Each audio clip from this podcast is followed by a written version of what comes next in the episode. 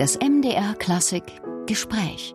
Zu Gast ist heute der malaysisch-deutsche Dirigent Hari Shankar. Herzlich willkommen. Vielen Dank, Herr Blattner. Ich freue mich, hier zu sein.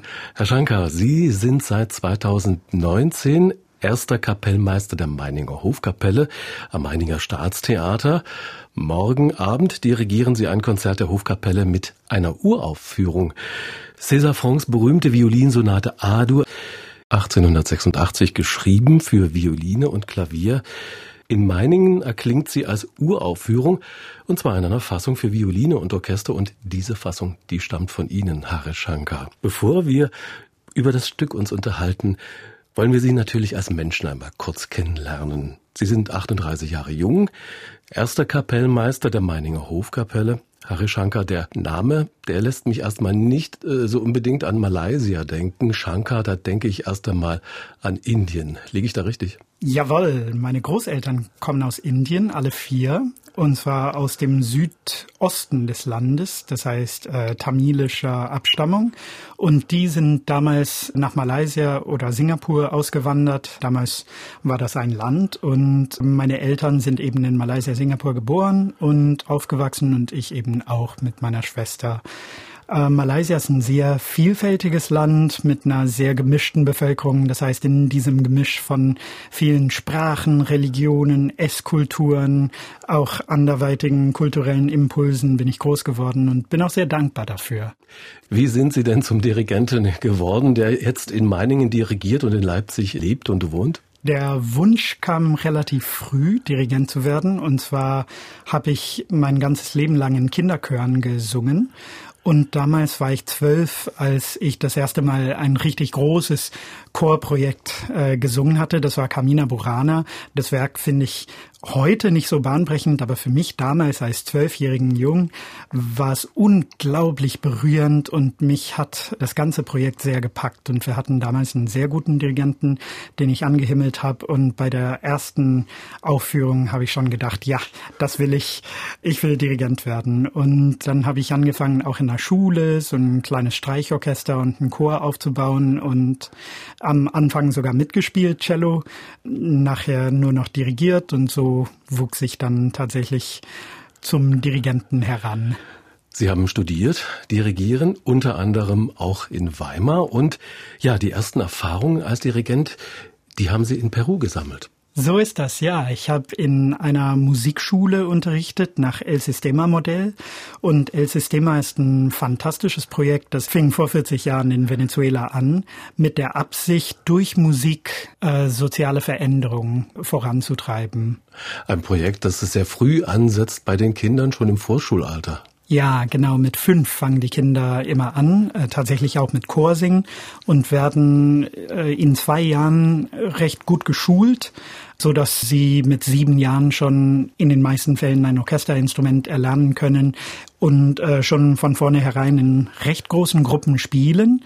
Bei manchen Instrumenten ist es natürlich viel später. Ein Trompeter kann nicht schon mit sieben blasen, aber die meisten, die zum Beispiel Streichinstrumente spielen, fangen schon mit sieben an, ohne dass es allzu sehr weh tut in den Ohren, weil ihre Ohren schon so weit geschult sind, dass das möglich ist. Harishankar, ein Mann, den es drängt, sich musikalisch auszudrücken, heute zu Gast im MDR Klassikgespräch. Er drückt sich musikalisch aus als Dirigent, aber das reicht ihm offenbar nicht. Er will sich auch als Komponist ausdrücken. Wie sind Sie denn zum Komponieren gekommen? Was reizt Sie daran? Der Ausdruckswille war schon sehr stark, wie Sie sagen. Und ich habe in mir immer ein sehr großes Bedürfnis gespürt, all meine verschiedenen Einflüsse, von denen ich als Kind so sehr habe profitieren können, zum Ausdruck zu bringen und irgendwie zu vereinen. Dieser Gedanke war immer schon sehr stark. Die ersten Erfahrungen als Komponist habe ich in Lübeck damals gesammelt. Als ich in Lübeck Klavier studiert habe, habe ich auch einen Kinderchor geleitet, der Musiktheaterproduktionen auf die Beine gestellt hat, jedes Jahr.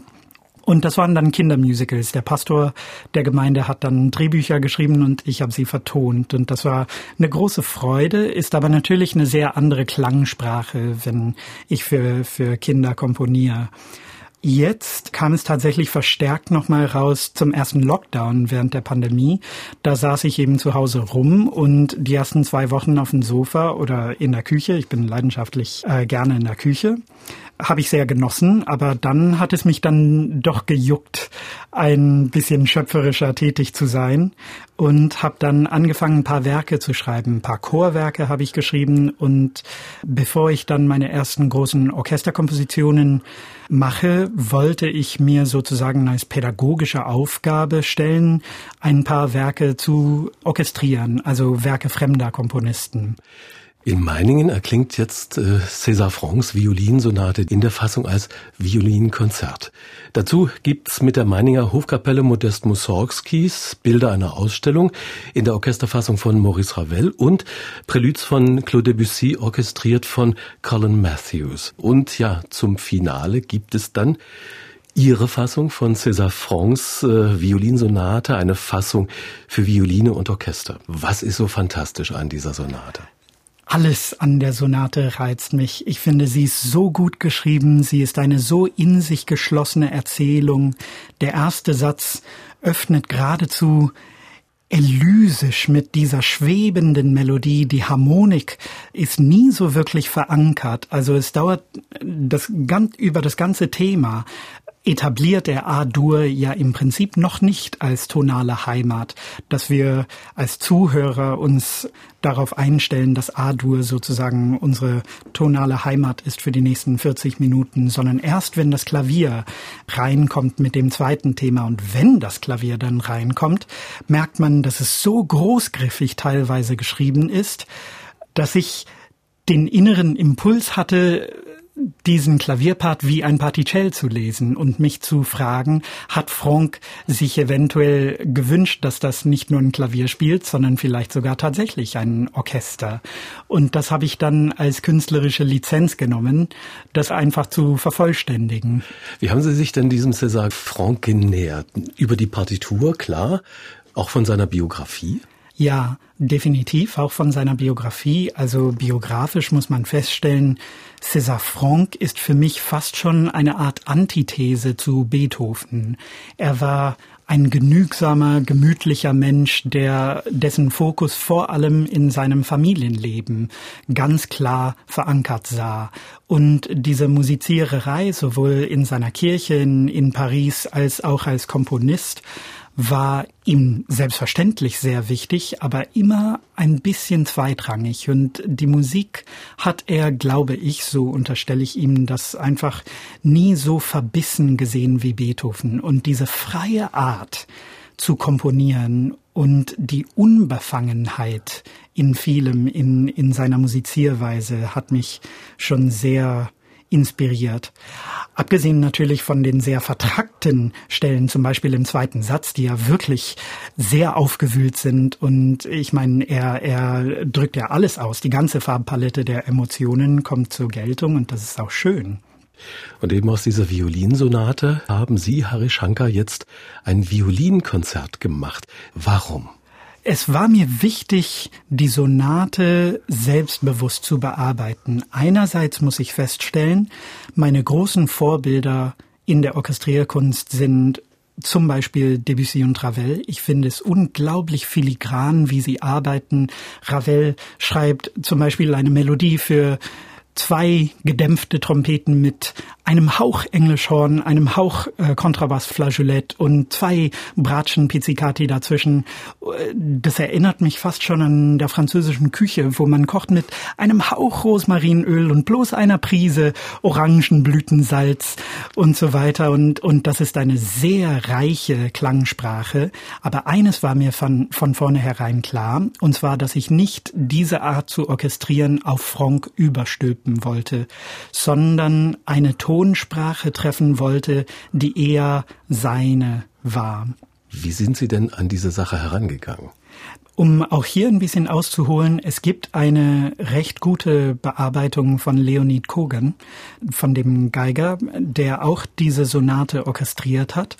Diese Orchestrierung ist aber nie wirklich berühmt geworden und nicht ins äh, Standardrepertoire der Konzertliteratur aufgenommen worden. Und zwar glaube ich, dass das so ist, weil er zu devot versucht hat, die Sonate eins zu eins zu übersetzen, nur den Klavierpart zu orchestrieren, anstatt von vornherein selbstbewusst zu sagen, dass ein Konzert eine andere Gattung ist als eine Sonate und auch anders behandelt werden will. Eine Sonate will klein und kammermusikalisch und schön gestaltet werden. Ein Konzert will aber protzen und prahlen. Und diesem Raum habe ich dem Geiger, dem Solisten durchaus gegeben. Ich finde, dass ein Konzert eine Kadenz zwangsläufig haben muss und ich habe zum Beispiel eine Kadenz eingebaut. Das war ein sehr selbstbewusster Eingriff von mir, wo ich eben entschieden eine Sache gemacht habe, die im Original nicht ist. Und unter anderem deswegen wollte ich auch dieses im Titel widerspiegelt sehen, dass es eben nicht die Geigensonate ist, sondern ein Violinkonzert jetzt. Also die Kunst des Orchestrierens, wenn ich sie richtig verstehe, ist vielleicht auch die hohe Kunst, das Original frei zu übersetzen. Ich frage mich, in wessen Sinne dann übersetzen? Im Sinne von César Franck, im Sinne von Harry Shankar? Wie halten Sie das auseinander? Steht das in Konflikt miteinander? Ich glaube nicht. Ich habe César Francs Original genommen und in einigen Sachen in seiner Sprache orchestriert, aber in einigen Sachen dann doch sehr selbstbewusst einen eigenen Stempel draufgesetzt. Wie haben Sie denn versucht, die Intention von César Franck zu verinnerlichen? Das ist ein fast metaphysischer, sehr esoterischer Prozess, der nur in einer Art Traumsprache stattfinden kann. Also ich bin eine Nachteule. Ich sitze gerne um drei Uhr nachts dann äh, vor dem Klavier und spiele seine Sachen durch. Denn ich glaube wirklich, diese romantische Art des Nachts, sich eine Musik durchzuspielen, die ist mir sehr zu eigen. Und da komme ich wirklich auf den Gedanken, manchmal die Frage, warum zu beantworten. Denn sie ist für mich die entscheidende Frage. Man kann sehr leicht sehen, was hat César Franck geschrieben oder wie möchte ich diese oder jene Stelle womöglich spielen. Aber die Frage, warum hat er jetzt die Sonate ausgerechnet in A-Dur geschrieben? Warum etabliert er A-Dur dennoch nicht als, als tonale Basis? Warum ist im zweiten Satz ein so vertrackter harmonischer Weg vorhanden? Wenn man diese ganzen Fragen stellt, dann kommen einem um drei Uhr nachts doch sehr spannende Antworten. Was haben denn diese Antworten dann mit Ihnen gemacht, Ihrem Part, Ihrer schöpferischen Tätigkeit in diesem Konzert, wie es dann geworden ist von Violine und Orchester? Ich glaube, das kann der Konzertgänger am besten beantworten, indem sie entweder ins Konzert kommen oder äh, das Werk auf anderen Kanälen hören. Da würde mich Ihre Meinung sehr interessieren, wie mir das gelungen ist oder was jetzt genau der Weg ist. Vielleicht frage ich mal andersrum. Was glauben Sie, was würde denn César Franck heute denken, wenn er Ihre Sonate hören würde? Ich glaube, dass es vor 150 Jahren selbstverständlich war, dass ein Zeitgeist etabliert werden kann, nicht nur kann, werden muss, dass eine barocke Kirche, wenn der Zeitgeist sich ändert, zu einer klassischen Kirche gemacht wurde, war früher eine Selbstverständlichkeit. Und ich habe manchmal das Gefühl, dass wir uns heutzutage fast für unseren Zeitgeist, für unseren Geschmack entschuldigen. Und das sehe ich sehr anders. Ich komme aus einem Land, dessen Vergangenheit von der Kolonialzeit, also von großen Entbehrungen und Schwierigkeiten geprägt worden war, wo aber die Zukunft rosiger aussieht. Und so sehe ich die Frage ein bisschen selbstbewusster. Mich interessiert weniger, was Frank dazu sagen würde, und mich interessiert mehr, was die nachfolgenden Generationen noch aus diesem ganzen, aus dieser ganzen Suppe machen wird, die wir im Moment kochen. Hari Shankar, Komponist, Dirigent, der erste Kapellmeister der Meininger Hofkapelle, heute zu Gast im MDR Klassikgespräch. César Franck, Herr Shankar, der hat ja seine Violinsonate keinem geringeren als Eugène Isaïe gewidmet. wenn ich richtig informiert bin, als Hochzeitsgeschenk für ihn und seine Frau. Manchmal wird im Blick darauf auch auf die mehr als nur angedeutete Erotik und Laszivität dieser Violinsonate hingewiesen. Poesie, Sinnenfreude, Raffinesse, Leidenschaftlichkeit. Haben auch Sie das bei Franck herausfinden können? Definitiv eine sehr, sehr große Sinnlichkeit. Also allein die Tatsache, dass der vierte Satz äh, sowohl ein Kanon als auch ein Rondo als auch eine zyklische Komposition ist. Ein Kanon, eine Kompositionsart, wo zwei Stimmen so eng und dicht aufeinander folgen, also im Prinzip das gleiche Singen, bloß zeitversetzt und dadurch miteinander so harmonisiert, ist für mich das Sinnbild der Sinnlichkeit zu zweit in der Musik. Und das hört man im vierten Satz sehr plastisch heraus. Wie haben Sie denn das dann in Ihrer Fassung transportieren können? Im vierten Satz habe ich ursprünglich den Anfang so orchestriert, dass die Klarinette mit der Cellogruppe zusammen die Melodie spielt, die dann von der Geige übernommen und kanonisch weiter gesungen wird weil César Franck in seinem Original auch die Melodie zum Beispiel in zwei Oktaven vom Pianisten spielen lässt. Das habe ich aber jetzt zum Beispiel verändert, weil ich einsehe, dass es ein inniger Dialog zwischen zwei Menschen, zwischen zwei Klängen sein muss. Und dadurch ist es jetzt ein Dialog zwischen Klarinette und Solovioline geworden. Und ich glaube, in solchen Sachen, wo ich das Original nicht zu devot nehme, sondern auch nach dem Sinn suche, da habe ich Antworten gefunden, die vielleicht dem ursprünglichen Wunsch Franks näher kommen. Eugène Isai hat die Sonate im Dezember 1886 in Brüssel uraufgeführt und auch die beiden umjubelten Pariser Aufführungen des Jahres 1887 gespielt. In Isais Konzertprogramm trat dann die Sonate rasch ihren Siegeszug, kann man so sagen, um die ja. Welt an. Heute ist sie eine der großen französischen Violinsonaten des Fin de siècle. Harishankar, in Ihrer Fassung dieser Violinsonate von César Franck für Violine und Orchester wird Ionian Elias Kadesha der Solist sein. Was ist das für ein Mann? Das ist ein phänomenaler Geiger. Genauso wie Franck äh, Eugène Isaïe sehr bewundert hat als Geiger, Genauso bewundere ich Junian Ilias Kadesha, ein phänomenaler Geiger von so starker Ausdruckskraft. Ich freue mich auf die Zusammenarbeit mit ihm und ich freue mich auch, dass er dieses Werk so beseelt. Harishankar, der erste Kapellmeister der Meininger Hofkapelle. César Francs berühmte Violinsonate A-Dur erklingt morgen Abend in der Fassung für Violine und Orchester von Harishankar. Er selbst wird das Werk in dieser Fassung mit der Meininger Hofkapelle uraufführen.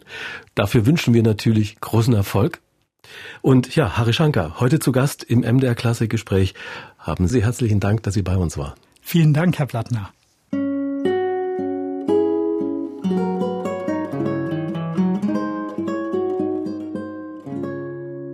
MDR Classic